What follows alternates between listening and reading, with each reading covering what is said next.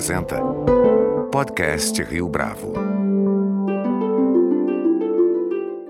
Este é o podcast Rio Bravo, eu sou Fábio Cardoso. A obra da escritora Patrícia Mello sempre buscou tratar das questões relacionadas à violência urbana no Brasil. Só que em Mulheres Empilhadas, que é o seu livro mais recente, publicado pela editora Leia, a escritora se volta para um fenômeno que tem se espalhado como uma epidemia no nosso país: a violência contra a mulher. Na entrevista que concede ao podcast Rio Bravo, Patrícia conta por que é que decidiu escrever esse livro e ressalta como o enfrentamento do feminicídio passa pela conscientização de homens e de mulheres. Este é o nosso episódio especial dedicado ao 8 de março, que é o Dia Internacional da Mulher.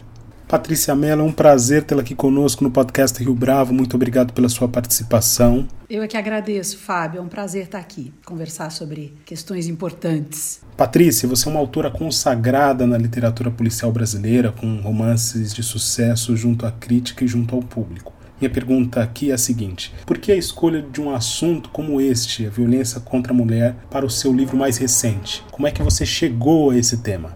Eu acho que se você olhar retrospe retrospectivamente assim para tudo que eu já escrevi, como diz uma amiga minha, parece que eu estou tentando fazer uma cartografia da, da violência no Brasil.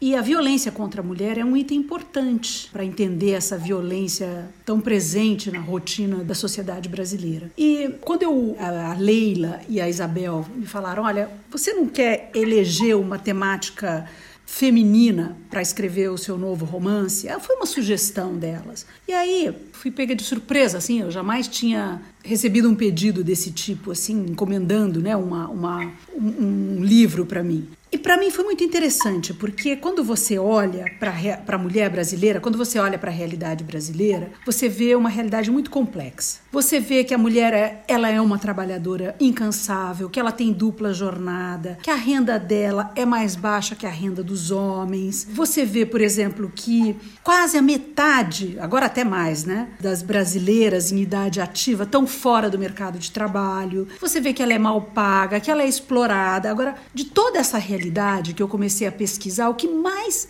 me chamou a atenção foi o fato de ver que as mulheres morrem como moscas na sociedade brasileira. A cada três mulheres por dia são vítimas de feminicídio. A cada oito minutos, uma mulher é estuprada no Brasil. Então, quer dizer, quando eu me deparei com essa realidade, que a gente vê muito, de forma muito fragmentada nos noticiários, né? Mas quando eu vi ela em toda a sua dimensão, eu falei: bom, não dá para entender a realidade da mulher brasileira sem falar sobre feminicídio. É um tema urgente. E foi aí que eu decidi que ele seria o tema do meu próximo romance.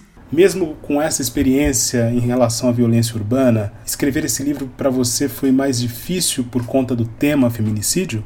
Olha, todo livro traz uma dificuldade específica, né? A dificuldade desse foi exatamente tratar de um tema tão doloroso um tema que, que diz respeito muito a mim, né? Eu sou mulher, é, é, muito triste você ver que o Brasil, em relação a essa temática, tem é, índices de guerra, parece até uma, uma epidemia né, que acomete o Brasil hoje no que diz respeito a, a, a, essa matança de mulheres. Então, a dificuldade desse romance foi exatamente lidar com esse volume de crimes. Né? E quando a gente começou a pesquisar, eu lembro que eu até comentei com a, com a Emily Cohen, que fez a pesquisa do romance para mim. Em um momento eu falei, puxa, ela fez junto comigo, na verdade, foi uma parceria ali. Mas em um determinado momento eu falei isso para ela. Eu falei, Emily, a impressão que eu tenho é que eu tenho um, uma pilha de cadáveres aqui na minha mesa de trabalho. E eram sempre as mesmas histórias se repetindo. Então, sem dúvida, essa temática dolorosa do jeito que ela é foi um fator, é, eu não digo complicador, mas eu fiquei muito sensibilizada com a pesquisa. Eu fiquei muito tocada. Se por um lado isso foi mais difícil, por, por outro, me conectou muito ao tema e me ajudou muito a, a mergulhar nessa realidade para escrever com ela com, com alguma autoridade. Logo nas primeiras páginas do livro, Patrícia, a personagem principal leva um tapa no rosto, exatamente do namorado que até então tinha se comportado de forma exemplar. Suas pesquisas sobre esse assunto mostraram esse padrão? Quer dizer, que a violência sempre está relacionada a alguém próximo? Olha, sabe o que eu acho que é curioso? Quando a gente pensa no assassino de mulheres, ou num cara que eh, mata a namorada, enfim, Quando você pensa num caso concreto, a imagem que você tem é de uma pessoa ignorante, uma pessoa sem nenhum, nenhum grau de educação, uma pessoa que não tenha nenhum tipo de empatia. Você faz uma imagem já de um monstro, né? Mas é, não é assim que acontecem as coisas. Muitas vezes esse assassino, na maioria das vezes, ele se apresenta como seu namorado, como seu é uma pessoa que quando você conhece ela é realmente há uma empatia, há uma troca ali, há uma afinidade, você admira aquela pessoa. Muitas vezes ela é extremamente educada fora de casa, é dentro de casa com você que é o problema, entendeu? É um monstro doméstico sabe? Ele não é um monstro da maneira como a gente está acostumado a pensar. Ele é um monstro, entre aspas, doméstico, porque ele só mostra a verdadeira face dele nessa relação muito íntima que ele tem com alguma mulher entendeu? E muitas vezes, para fora, ele é uma pessoa adorável, ele é uma pessoa super educada, ele é uma pessoa que se relaciona com facilidade, com os amigos, no trabalho, profissionalmente. Então, é difícil. E isso é uma coisa, é, um, é uma coisa que eu notei muito, é um fator muito complicador também para a mulher sair dessa relação, entendeu? Porque uma coisa é você ser agredida por uma pessoa que você despreza, que você não conhece direito, mas o fato de você conhecer essa pessoa na sua, em toda a sua complexidade, complexidade, né? Você, e ela, essa pessoa que, que tá te agredindo, ela também é pai dos seus filhos, é, enfim, é uma pessoa que você fala, bom, mas ela não é assim. Isso que aconteceu foi pontual, não pode ser que ela seja assim. É muito difícil a pessoa aceitar também que o seu parceiro é uma pessoa violenta entendeu? Nesse sentido que é complicador. Às vezes as, de, as mulheres demoram para sair dessas relações abusivas porque é como se elas não acreditassem no que elas no que elas estão vivendo. É mais ou menos isso que eu percebi durante a pesquisa. A história que você conta está articulada com passagens que de fato ocorreram. São textos mais curtos que indicam a gravidade da criminalidade contra a mulher. Qual foi a sua intenção aqui?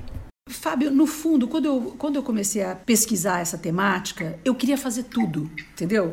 Eu queria mostrar a realidade da mulher urbana, a realidade da mulher da floresta, a realidade da mulher indígena. Quanto mais eu lia e me aprofundava é, sobre essa questão, maior se tornava o projeto. Eu queria dar conta de tudo. E eu acho que essa estrutura que eu acabei criando, tripartida, entendeu? Uma que mostra a história de uma mulher que vai investigar a história de várias outras mulheres vítimas de feminicídio e pontuar essa narrativa com fatos reais, né, com, com feminicídios reais que eu colhi na leitura da imprensa e juntar a isso uma fábula de vingança, né, de mulheres guerreiras da floresta, da floresta que sai atrás dos, dos, dos, homens que cometem esse tipo de crime, foi uma forma que eu encontrei de, de, de, dar conta da complexidade dessa realidade. O projeto foi se alargando conforme eu fui tomando conhecimento dos dados, dos índices, das diversas realidades, como ela é diferente, por exemplo, para a mulher indígena ou para a mulher dos povos ribeirinhos, como é que funciona a lei da Maria da Penha para uma e para outra. Então o projeto foi se ampliando e ele foi ficando essa é, estrutura tripartida acabou sendo a, a ideal para eu acomodar toda essa complexidade. Foi isso, foi um desejo de dar conta não só de um aspecto do tema, mas da pluralidade que ele exige. Em vários momentos do seu livro, Patrícia, você fala a respeito da pornografia, que para muita gente tem a ver só com entretenimento, mas no seu livro tem uma outra conotação. Comenta pra gente isso, por favor.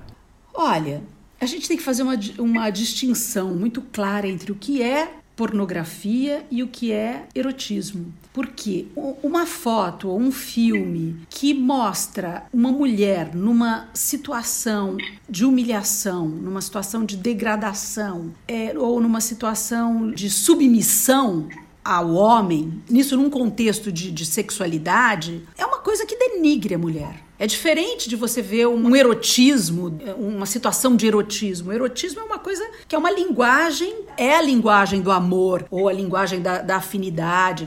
A pornografia, o elemento constitutivo dela é uma certa degradação da mulher, é uma exploração da mulher, uma exploração do corpo daquela mulher para vender, para satisfazer um público ultramachista e que consome aquela mulher também como produto, né? Isso é constitutivo da linguagem pornográfica? Né? Agora, isso não significa que toda nudez feminina é pornográfica, é, é, que eu sou contra, por exemplo, qualquer trabalho em que haja uma ideia de erotismo da mulher. Isso é uma coisa completamente diferente, entendeu? Agora, quando a mulher é, ela é já colocada num contexto de, de submissão, de humilhação, ou num contexto em que ela é um produto, isso é realmente, como eu falo, a pornografia é um longo curso que o homem faz para aprender a, a desprezar a mulher, né? Essa degradação a médio e longo prazo, Patrícia, potencializa a violência contra a mulher. É isso? Até num curto prazo, entendeu? Você consome a mulher como um produto. A mulher, ela já vem como se ela fosse um, um produto e não um ser humano complexo, com, né, que tem os mesmos direitos que um homem e que deve ser respeitada na sua integralidade, né? Não, ela vem como um pedaço de carne né, para ser usada, consumida e jogada fora. Essa ideia que é muito maléfica, né, de que ela é um produto. Agora, Patrícia, você teve a chance de lançar o livro fora do Brasil. Qual tem sido a recepção da obra e o que isso diz a respeito do estado de coisas em relação à violência contra a mulher? O que eu acho é que, é que a, a, o livro ele saiu no Brasil no final de 2019 e está saindo agora aqui na Alemanha. Nesse momento, eu estou publicando na Alemanha. E eu estou começando a sentir as reações agora. Teve uma, uma, uma crítica maravilhosa no Der Spiegel. O livro está sendo muito bem recebido, o que mostra que, ao menos a sociedade alemã, ela também é muito sensível a esse tema. E isso é muito compreensível. Você sabe que a, a pandemia ela acentuou muito essa problemática na Europa também. Na Itália, ela é um problema seríssimo. Na França. Por quê? Porque pelos mesmos é, motivos que ocorreu no Brasil. Essas pessoas ficaram enclausuradas com esse monstro doméstico, né? Essas mulheres que, enfim, que já sofriam algum abuso, e mesmo as que não sofriam, de repente passaram a sofrer, porque esse homem está mais presente, ele está enclausurado em casa com essa mulher. E ele está frustrado, né? Porque há mais desemprego, ele está enfrentando dificuldades, ele está bebendo mais mais. Então há toda uma conjuntura desfavorável e que faz com que esse problema tome outra dimensão. É o que eu vejo que aconteceu na Europa e exatamente como aconteceu no Brasil. E o fato do livro estar sendo recebido da maneira como ele está na Alemanha me confirma isso entendeu? É um problema lá também. É lógico que os números são outros, né? O Brasil ocupa o quinto lugar no ranking dos países feminicidas. Mas a violência contra a mulher é importante também em vários países da Europa, como eu disse anteriormente, na Itália, na França, entendeu? Então é um problema sim que diz respeito a qualquer realidade, não só a nossa. Patrícia, você acredita que o movimento Me Too a médio e longo prazo pode impactar positivamente as novas gerações?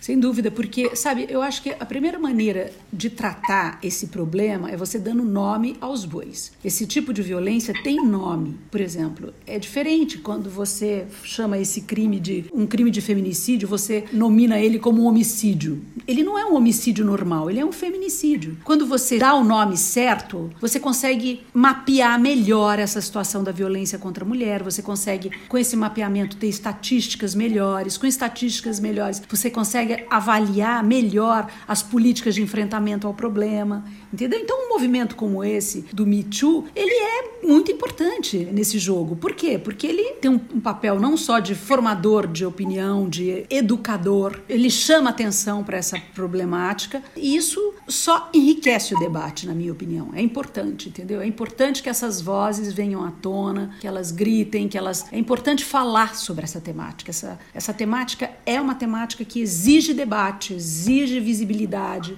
Então, nesse sentido, o Me Too é, é fundamental. E você acredita que a conscientização em torno do dia 8 de março, não só em relação a esse dia, né, mas que, porque ele simboliza a luta das mulheres por mais igualdade de um modo em geral, tem provocado impacto junto às gerações mais jovens, por exemplo? Como é que você avalia isso? Sim, sem dúvida. Olha, essa é uma longa jornada, né? E há já há muitas conquistas no Brasil. Além da Maria da Penha, é, é, uma dessas conquistas. Mas o caminho é longo, ainda há muita luta pela frente. Eu acho que Está havendo mais debate, isso é importante. Havendo mais debate, há mais visibilidade e há mais possibilidade de, de enfrentamento desse problema. Eu acho que sim. Hoje há um engajamento maior das mulheres e também de muitos homens nesse debate. Nesse sentido, eu sou positiva. Eu acho que há conquistas importantes. Embora o caminho seja longo, há conquistas importantes. Eu acho que a gente tem muito que comemorar também. E na sua avaliação, Patrícia, os homens têm um papel importante nessa causa? Muitos deles ficam melindrados e até anunciam que não é bem assim que as coisas funcionam, nem todos são violentos, né? Como é que você percebe essa situação? Eu acho que sim. Falta um pouco. Muitas vezes os homens se sentem acuados é, diante desse debate. Ele acha que, que, enfim, é um espaço da mulher e que a mulher é que tem que. É, um, é uma luta da mulher, é essa. E eu acho que é importante o homem se engajar também. Essa não é uma luta das mulheres, é uma luta da sociedade, de uma sociedade mais justa. Então, o engajamento do homem só pode enriquecer essa luta e, e ajudar muito nessa conscientização dos problemas de violência contra a mulher.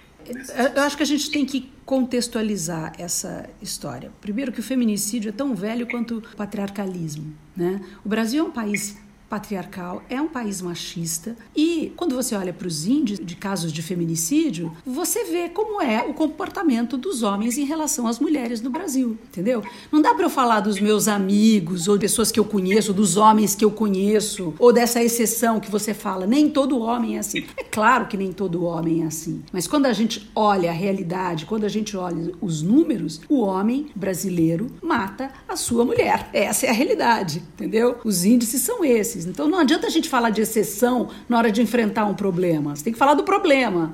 Patrícia Mello, foi um prazer tê-la aqui conosco no podcast Rio Bravo. Muito obrigado por essa entrevista. Parabéns pelo livro. Imagina, Fábio, o prazer foi meu. Este foi mais um podcast Rio Bravo. Você pode comentar essa entrevista no nosso perfil do Twitter, arroba podcast Rio Bravo, ou no Facebook da Rio Bravo. A nossa lista completa de entrevistas está disponível no Apple Podcasts, no Deezer, no Google Podcasts, no SoundCloud e no Spotify. E no aplicativo O Guia Financeiro, além dos nossos podcasts, você encontra muito mais conteúdo sobre o mundo da economia em diversos formatos.